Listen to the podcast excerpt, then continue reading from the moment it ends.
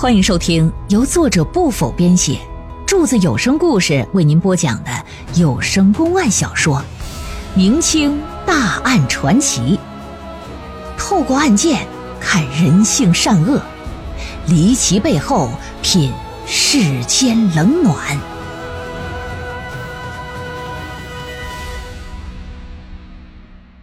这有钱人家对于孩子的教育啊都是非常重视的，谢氏也不例外。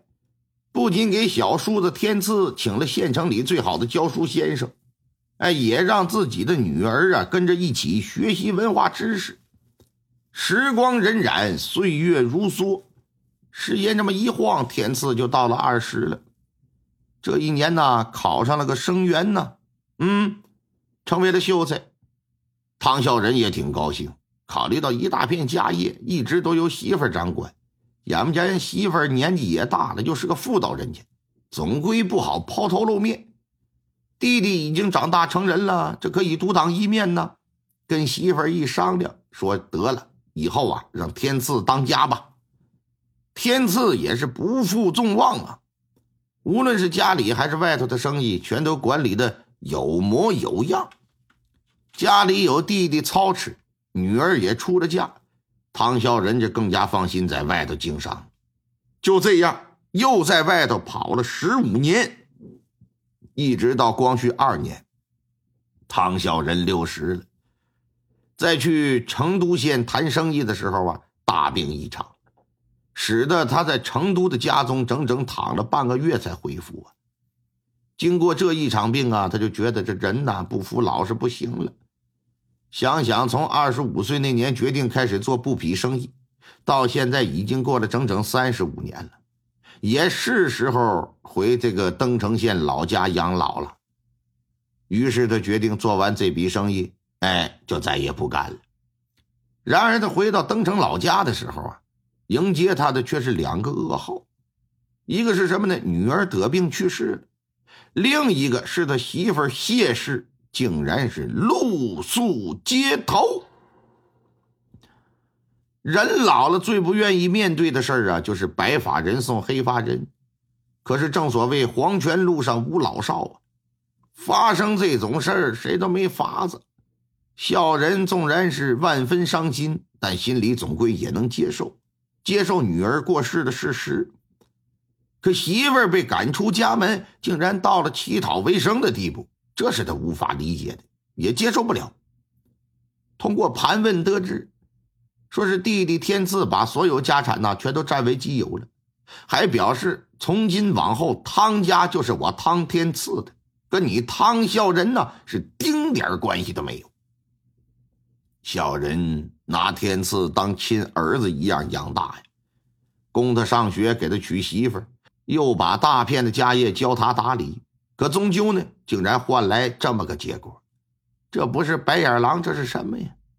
唐孝仁的心情可就可想而知，跑回家里找弟弟讨要说法，可天赐根本不见他，不仅不见，还不让他进家门。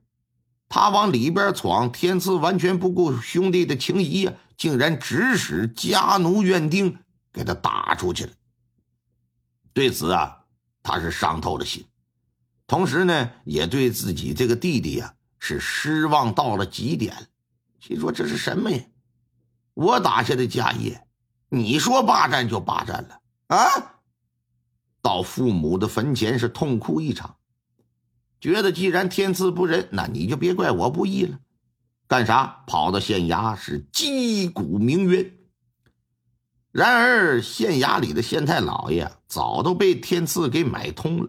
根本不受理他的诉状，相反呢，还威胁警告他说：“你如果但敢胡闹，就把你夫妻二人关进大牢，一直给你们在里边关到死为止。”眼见着县城里没夫妻二人的立锥之地，想到好在成都还有一套房子呢，带着谢氏啊就直奔成都。在成都的这套房子呀，是个两进的四合院。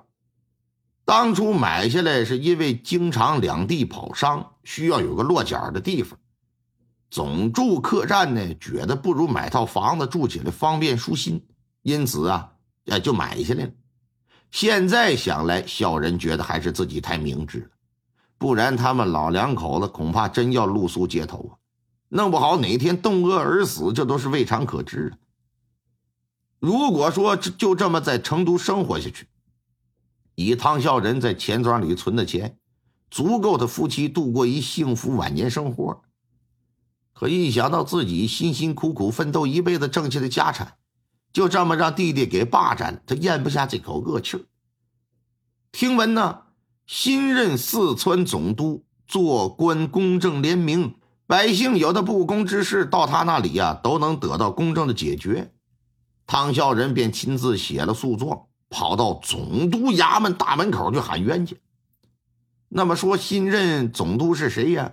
想必您听到这儿已经猜出来了，不是别人，正是丁宝桢。在上个案件当中，咱们说过，清朝末期以前呢，全国有八大总督，四川总督就是其中之一。如果说在担任山东巡抚时，丁宝桢还算是真正的封疆大吏，那么如今做了四川总督的他，啊，可以说是货真价实的，更是锦上添花。